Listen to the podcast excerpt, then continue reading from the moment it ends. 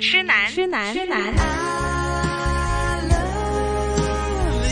怨女，怨女，怨女。何以我變了你的十六號愛人？我是怨女，我是痴男，是痴男。新紫金广场之广场之痴男爱怨女。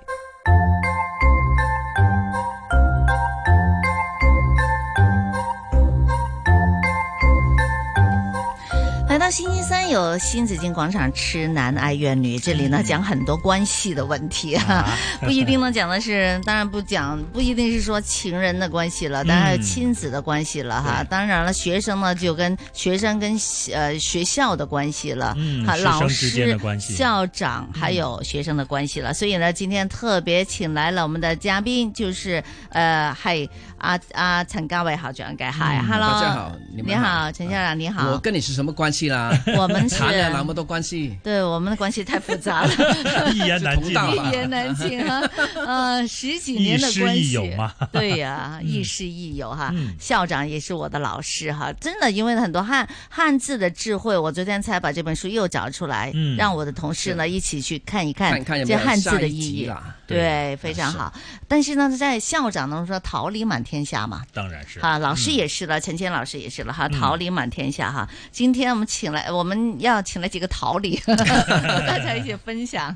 係校長，今日咧，係誒，我哋要講嘅就係大學升學之路。嗯咁啊，講到咧，當然就說，當然大家都希望就說考誒考去上名牌考大嗯上學名牌大學哈。其实今年呢，就收到一个我的同事的电话吧，嗯就是啊、呃他说他的女儿嗯就啊、呃要选学校，呃，问我，嗯啊、医学哪里好啊？嗯是香港好还是外国好啊？那时候就开始，大概是五月份吧。好，后来呢，他通知我，他的女儿呢已经剑桥收了他。嗯啊哇往后呢，他又跟我说啊，其实也拿了奖学金。哇，厲害！不单如此，他说，而同年的还有三个同学，一共是四个同学，在同一年拿到也是剑桥，好像剑桥的魅力给这个牛津还有什么帝国大学比较多一点。嗯，那我就跟他们说啊，那好，我就请他们吃顿饭吧。嗯啊，或者是有机会的话，把他，其实我也邀请他们去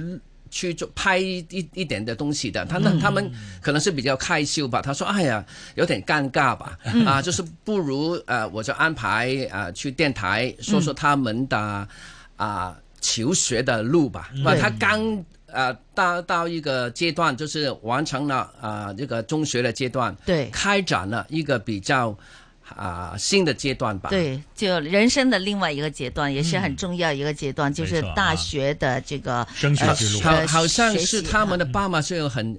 呃，欣慰啊，很欣慰吧。嗯那因为还有，终于了，就可以把他们送到了对呃世世界上，我们通常说不是就说哈哈佛呃哈佛啦，哈是佛吗嗯？哈佛嗯啊什么哎呀啊牛耶津耶老啊啊等耶等鲁，啦我们哈我们就谈你说的是美国大学十大吧有对十啊，大应大该学剑哈桥是其中十大了。對嗯嚇，而且對對對排名還是很高的哈。咁啊係好欣慰嘅事情嘅，咁啊就家裡有孩子能夠好好讀書，並且考到了這個就是世界一流心的儀大中學一啊流的大學哈。當然了，當然讀大學，我們希望就同學們 就真是抓緊時間讀書嗯哈，這樣像海綿一樣哈，到大學裡邊去吸收這個新的知識哈。但是呢，他選大學的時候怎麼選呢？怎麼鋪路呢？嗯如果你真要去读名牌大学，其实之前要不要做很多的这个铺垫呢？要听要听听他们的故事。嗯没错，啊好，每今个人天有每有个故事。对有四个同学来这里的，有何远山同学，有钟嘉玲同学，有李义德同学，还有林芷怡同学。三女一男，嗯啊，你宜德你才，叻啲喂，宜德呢？我本来这个是名字是女的名字，但是呢是男的。对，啊個宜字其實咧係講女性咧一個最好嘅德嘅叫宜德啊，係咁所以咧宜德咧其實咧比較啱啲咧女性嘅，不過唔緊要。 男嘅都可以嘅，你知我對對對對對文字好敏感啊嘛，係啊啊啊系一次心系嘛？你觉得一次心呢個你好就屬多於好女多好仔啊多嘅皇后咧都叫宜，即係懿宜德皇后，宜德皇后嘛，是真真嘅。但係儀所以有態時咧我有儀少態少咧儀貴妃就嗯仪贵妃嘛，就啊是很好的意思啊啊慈禧但係英文名唔緊要嘅，英文名可以 man 啲嘅，可以叫阿 man。啊啊，校長得閒先講誒啲咩文字啦嚇，我哋依家講讀書， 三句不離本行，不過你本行太多了。啊对呀、 OK，嗯我觉得但男孩子。叫个女有有点女性化的名字，其实对男男人来讲是一件好事嘛。但我就是听说我感觉又不像女性化，其实这个字用在男性的这个身上呢，男孩子身上我看过有比很较多特次别了，的啊我已经看过那很么司多次马懿嘛，了。就是这个懿嘛。对对对对，还但但有是吧很特司马懿别，就是是是一是个个意，但是比较特别，比较特别。对嗯啊好吧，好，特别的留在后边讲哈。现在我们现在有两个同学在这里，因为这这座位有限哈。呃，有钟嘉林同學吓，係你好，你即係好，怕醜啊吓，你係做土地經濟嗯，吓，係呃，然後呢，還有林芷怡同學嗯，讀係 law 嘅吓，讀係法律嘅咁樣。嗯，係，其實啊，兩個女仔啊，好好好，好我真係想望下年青人啊，即係考試嘅時候。成功的年轻人。对对对，嗯这个剑桥大学是你们两个人的第一选择吗？中同我講下先哦啦，係啦，係啊係啊，其實誒、呃我都掙扎咗好耐，應該去邊度讀書咁，但係其實嗯我真係覺得劍橋係一個誒、呃最可以俾到我發展嘅地你係方。咪一路讀書都成績好好嘅嘛？呃都算係嘅，所以先至諗啊嘛，因為你這樣子才會想對吧？嗯嗯你才會想的，係啦，咁誒、呃一路即係都係就係想讀劍橋噶啦， 有冇諗過其他學校誒、㗎？呃其實我都掙扎咗一陣，應該係讀邊間嘅。嗯咁、我當時就有幾？多間喺度掙扎緊誒、啊？唔係，因為 Jupas 咧，淨係會係俾一間你嘅啫。係、嗯誒，即係我係香港 DSE 考啦，咁跟住我就考誒有一間 UST 就有一科修咗我嘅。係咁當時我都諗咗好耐，應唔應該留喺香港，因為其實可能香港嘅學費都比較平啲，同埋嗯可能誒、呃本身 USC 嗰科都真係好好嘅，咁但係最尾都係覺得誒咁、入到劍橋就可能試下去體驗下外國生活啊，咁我都比較想去，嗯所以最尾都揀咗去劍橋。嗯但係點解讀呢個 land economics 咧？係啦，冷門少少，好專喎，係咪？冷門係好咯專喎，嗯，哦，其加個實 land 字喺度喎，係啊。係啊，好多人都覺得其實呢科好專，但係其實呢科係其實係反而係好 broad 咯。咁誒、呃可能即係誒 happy 佢就會讀誒、呃 law 咁樣啦。咁其實我呢科就係會讀誒、呃包含埋 law 啊、誒、經濟學同埋誒災教喺三個方面都會涉獵到。其實係我覺得。遲啲去到職場嘅時候，係真係每樣都可以識啲，可以每誒、呃可以 more 誒、呃 all round 多啲咁樣幫到，係啊、咁啊，幫算到唔算神科咧？誒、呃其實我覺得神唔神都唔係，即係劍橋冇話真係神唔神科，純粹係即係大難唔家難？多唔中多意人？多唔多人誒、呃、競爭呢一科？譬如 law 哦或者係醫，我哋都知道係比較多人想讀啦，嗯係咪、咁純經濟咧就可能係唔係太多人係想讀啦，因為佢比較即係學術 一啲啦，係咪、咁所以呢一個頭先你講就有幾樣嘢，有 geography，又有誒、呃 economics，又有 law 嘛，好似幾闊。幾 broad，咁、所以會唔會係一個比較好啲嘅一科呢？嗯，我都覺其實我嗰科都算幾多人報，咁我 college 嚟計啦，咁、嗯其實就係十五個就收咗兩個咁樣，咁、嗯哦都算係幾 competitive。香港學生多唔多啊？你哋呢一屆誒、我嗰屆我個科都算多香港學生嘅，係係啊，因為可能香港嘅土地問題都即係大家都覺得可能比較嚴重啦，咁、嗯所以香港學生都傾向都幾有興趣讀呢科咯。嗯，哦，因为出来之后，嗨我觉得这个找工作也比较好找。土地、嗯土地經濟一定是越來越研究少嘛对呀，這個這個肯定的係啦的規則了嘛，應該是的吧。嗯，我们全世人界多都地咁少啦啊咁你就要去揾咯，譬如話點樣開發啊，點樣？誒，其實嗱，即係要去讀書啦，就即係全世界有七十億人口啦，咁你過多若干年之後，佢可能八十億人口，咁所以個土地就個地球都咁大啫，除非有戰戰亂啊，有係瘟疫啦，嗯咁所以似乎個 land use 都係一個一個肯定係會即係越嚟越稀少啊嘅。咁阿阿鐘同學，你係香港，你係讀咩嘅？你你你你係但係中國係考 DSE E 嘅，嗯，係啊，DSE DSE 嗯，咁點點樣部署咧？當時係要哦入要入一間名校大學，有啲咩要準備㗎？其實誒、呃 DSE 可以即係 DSE 嘅人報劍橋嘅人唔多啦，咁當時誒、呃我嗯覺係得。 IB 嗰啲多啲㗎嘛，係啊，IB 嗰啲通係啦常多啲嘅。咁誒、呃我之前真係都做咗好多嘢，咁我大約係一年前開始 prepare 嘅。咁誒、嗯呃因為我土地經濟學啦，咁其實我都要誒、呃包含晒三個方面，即係 law 啊、econ 啊、再加全部都要涉獵下咁樣。咁、嗯我就有玩 mock trial 比賽啊、econ 嘅 research 比賽啊，都有 join 過唔少，同埋都攞咗唔少大獎咁樣。係係啦，咁我其其實我實覺得精心部署嘅，啊呢一科係要志在必得嘅，所以嗰啲校外比賽攞到啲獎。唔係你咁，你都要知道點樣去部署先得㗎，咪即即係係攞即係咩話，所以獎人係咪？同埋有少少係啦叫處心積係慮嘅，啦即係唔係咁咁話爹即哋興媽咪嘅咧有冇話即係點樣幫手啊咁啊？哦其實佢哋係覺得誒誒、呃呃你唔好咁俾自己咁大壓力啦，嗯你係啊係咁你我覺得 係咪好其實大你壓力啊？你誒少少啦， 即係佢係咯，佢哋我覺得呢樣嘢係其實對我最好嘅支持咯，即係係可能我見到身邊有啲屋企人係可能話啊你快啲讀書啊，唔好唔好瞓覺嗰種咧，但係我媽係即係誒唔好俾自己咁大壓力啊，輕鬆下啦，其實你入係到大學就 O K 噶啦，大家都嗯誒係咯咁佢有就。冇諗過或者佢有冇要求你話要讀咩大學咁樣？其實即係佢覺得，佢開始真係叫我唔好報劍橋啲話，哦係啊點解你點解報咧劍橋啊？喂，你學會唔費要入到啊五六百萬嘅 喎，讀完如果冇 scholarship。獎學金啊 very expensive 啊！獎學金係所以而家咧 free 晒攞個晒啊英鎊咧就跌咗，係啊，好因為啲啦佢，即係係一啊個脱歐問題，但係都都都唔平。 对，嗯，而且不是人人都能拿到奖学金的。對對對嗯對這個是但很香港重要同學我覺得很厲害的，嗯能夠讀的就很厲害如的果，冇獎學金都未必真係去到嘅，其實當 時，所以係。都好好彩。对呀、是成本是非常高的啊。咁你自己有嗯啲，喂，係咪有面試㗎？嗯，有面試面試嗰個經歷係點樣啊？問啲乜嘢啊？哦，我面試其實喺香港 interview，我就冇飛過去嗯係嘅，咁都其實幾 intensive，因為係咧我真係佢淨係我淨係喺香港有棟大廈咁樣 in 咗誒廿五分鐘咁樣，嗯，咁係當時咧就有誒 Cambridge 嘅 professor 就會飛過嚟 interview，嗯咁每一年都係咁，其實係就係有兩兩個 professor 會飛嚟香港 interview 咁樣咯。嗯在这边面试的有多少同学？你们去面試的時候，啊，嗰陣就單對單啊，哦，佢未必咁我就見到前面有人，知後面有人。什麼啲點啊？香港什麼你啲你點？你係啦中環，有棟大廈係仲話問啲乜嘢啊？呃誒，佢、問啲其實我都冇 expect 過嘅，嗯但係真係好佢幾佢係問我一啲好 local 嘅問題，即係係可能香港誒呃點、樣規劃城市嘅問題啦。嗯係啊咁我本身都以為係會問可能誒、呃國際時事啊咁、哦樣嘅，係啊。嗯我聽我啲朋友話，即係飛咗過去嗰班誒嘅朋友就係話會誒、問關於可能國際啲嘅問題嘅，嗯因為嗰度啲 professor 喂會，咁你有咩真知灼見啊？What is your insight about Hong Kong the land use？誒、呃其實我覺得誒誒、嗯呃我即係我個人就希望誒、即係而家好多唔同嘅誒、呃土地發展計劃啦。嗯哼咁、我好欣賞呢個土地誒規誒，即係個誒、呃小組係真係去傾下唔同嘅 plan 去點樣規劃啦。其實有入邊有好多 plans 我都好認同嘅，即係例如誒、呃但係我覺得好多時你去諗一個 plan，你需要諗其實係咪一個即時性咯，即係可能好多時而家啲人都講緊誒填海係咪應該填海啊咁、樣啦，咁好多人都支持填海嘅，我身邊嘅朋友都係咁好支持填海，咁但係我成日就覺得填海可能即係比較長遠做到，咁而家其實香港嘅土地問題都比較嚴重嘅時候，可能就要。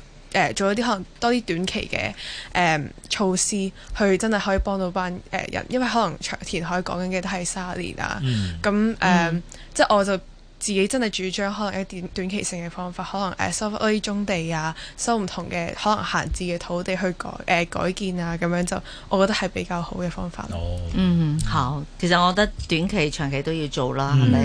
因為你長期唔做嘅話，去到到時咧又係其實最少都有要問題 plan 啊三十年啦 plan，，一係啊般都係咁㗎啦係啊，standard 㗎啦。冇錯。一個政府點可以睇咁短視咧？係係成日日日都喺度好短視，樣樣嘢都係即刻依家就要解決，咁其實係冇辦法嘅，長遠都要做。OK，好，我哋今日訪問嘅同學仔啊吓，咁你驚唔驚啊？你覺得今日訪問驚啲定係嗰日見見啊啊啊教授驚啲好咧？梗係嗰日驚啲 啦。有冇就刻意着咩衫啊？咁樣啊？誒有冇話個我就就個咁個着衣着方面有但冇？係咧，我都想分享一個好有趣嘅故事。係我朋友咧就 in 呢個 Oxford 嘅，係咁咧佢就覺得佢 in engine 啦，佢覺得應該 energetic 啲喎。係咁 當時咧，咁點 啊？佢着一件 點佢樣着壓坐住， 壓坐住可能。佢着咗乜嘢 啊？佢去去去咗一件係 bright yellow 嘅 coat 啦，入邊有件勁 bright red 嘅 suit 咁樣 啦，哦咁佢結果咧，結果咧，結果咧，結結果咧，結果果呢呢？結果呢？佢入咗，但係真係好好笑，我覺 得。嗰個叫做你成身都係係勁麥明詩個一個男朋友係咪即係好似係咁上下個 style 㗎係嘛？嗰個叫林咩啊？林作係嘛 OK，佢係好似 Ox，嗱咁好似 都係係啦，嗱啦嗱，其他人我冇興趣講佢啊 嚇。嗰個係啦，但嗯我覺得衣着咧，其實都係要注重一下嘅，因為當時我我仔咧去 in 大學嗰陣時時咧 interview，咁我哋都有諗過嗰件又唔可以高調，又唔可以低調，即係又中啊調啦，中跟住中調調啦。啦，跟住咧仲要整齊啦，跟住結誒坐低嘅時候係解開一粒紐啊，嗯咁樣即係要坐得有型啲， 要練習下嘅。我諗 architect 要 style stylish 一啲嘅，係如果你嘛牛牛豆係豆 mark 都嗯 up 啊，我等揀咗件 mark up 俾佢啊，咁樣 應該都係。嚇，即係即係其實係要諗咯，係要諗。可能我唔知啊，讀誒 happy，我只係我只知道你幾 happy 啊，原來係。林子怡啊，林林子子怡怡係啦，林子讀怡就揀咗讀 law 啦，係係啦。但係你好有趣喎，你你你你你你 gap year 一年啊啦，係咪一年以上？係啊係啊，係啊，點二解零二會零入係啊？點解會有呢個諗法咧？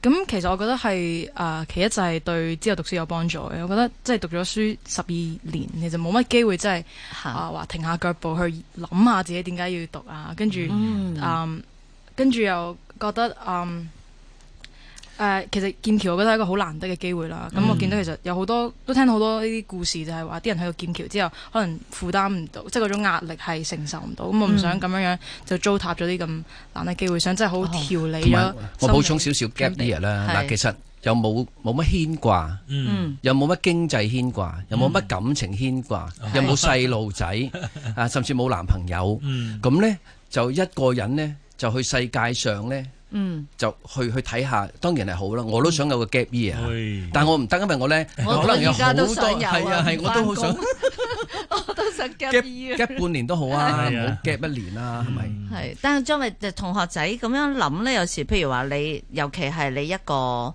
嗯一個名牌大學，嗯好向往噶嘛。嗯你考咗之後，哇！我真係即係如果係我，我可能會即係衝入去啦，係係咪？即刻覺得即刻 就學有一嗯同埋種新有三個同我一嘅齊生活喎，啊，同又屆有同喎，學一齊喎，咁樣，所以你做呢個決定嘅時候，係係係你考咗之後先至做個決定呢？定係定係你根本上就係諗過噶啦？我一考到大學我就即刻要 gap 咗佢咁樣。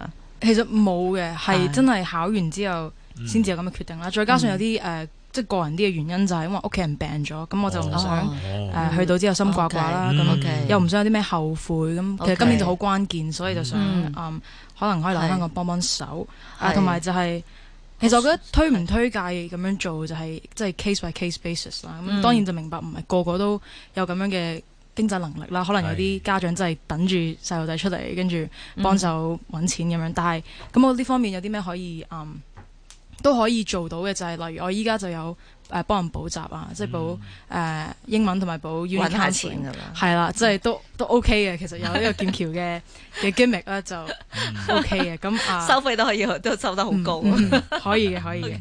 啊，所以就有有有多啲時間備課，咁又真係可以發展下。尤其係一啲誒讀咗咁多年書，放棄咗啲興趣，即係畫畫啊、哦，音樂方面嘅嘢都可以，即係用呢一年去發展下。我覺得之後出到嚟，即係讀完書出嚟做嘢，唔會真係話俾一年自己即係做啲咁嘅嘢啊嘛。咁依家有啲咁嘅追求都係好事嚟嘅。啊，这我听到这个会很感对，我动。会很感动哎，真的。嗯我是赞成的，因为其实，比方说他还没到二十二十岁就念大学嗯了，可能是太年轻。如果是比较成熟一点呢，是，绝对是好处多于坏处的。对，真是不为是为了嗯了读时间书而很读，呀书，嗯对对，已已经有这个 offer 了嘛对，就其实很轻松了。是，应该去外国去看看个世界，嗯了解一下。还有，如果是念那个法律的话呢，我觉得更成熟一点。对念医或者是念这个这个东西，其实跟人有关系嘛。对嗯啊，对了解多一点好。是。但家里人也同意吗？嗯，係嘅，誒誒 OK 嘅，因為誒、呃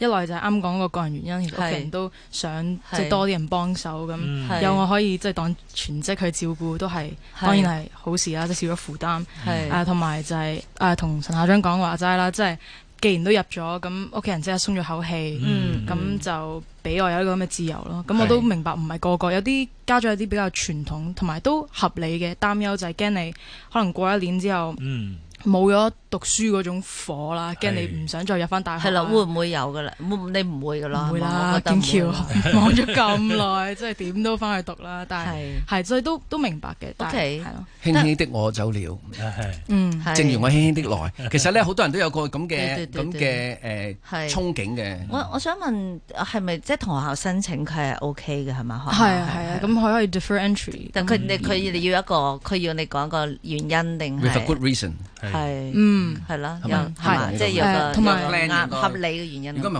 好煩我，你成日你哎係有啊什麼使唔使位俾唔知道？嗯錢㗎？呢一年就唔使誒，其實更加好嘅就係嗯，咁我有個 scholarship 啦，咁啊係誒其實本身個 scholarship 就係 contingent on 二啊二零一九年嘅 entry，嗯咁其實我嗰一刻我係好驚咁樣會唔會冇咗 個 scholarship，因為我冇同佢哋咁啊，講大定件事哦先諗過先啊，嗰個係係啦，但係我即係 email 咗佢哋先，咁佢哋係係俾我嗯嘅， ，OK 咁嘅佢就即係係出年誒入學就照俾係啦翻直接嘅俾。翻，嗯咁我就可以放心咁樣去再做。咁我今年應該好會再不過我呢個覺機得會歐洲都好好 common 嘅應該。係係香港就比較功利啲，即係佢佢一聲嗯快快脆脆啊嘛，嗯嗯嗯係啊，咁我都會再報，我呢年會用嚟報啲 full ride 嘅 scholarship 咯。咁嗯，可唔可以再係啦？再再再攞再多攞多 啲。OK，好哦，很高興可以跟呃和幾位同學在聊天，我們也了解更多升學的渠道和方法。現在聽聽最新的財經消息。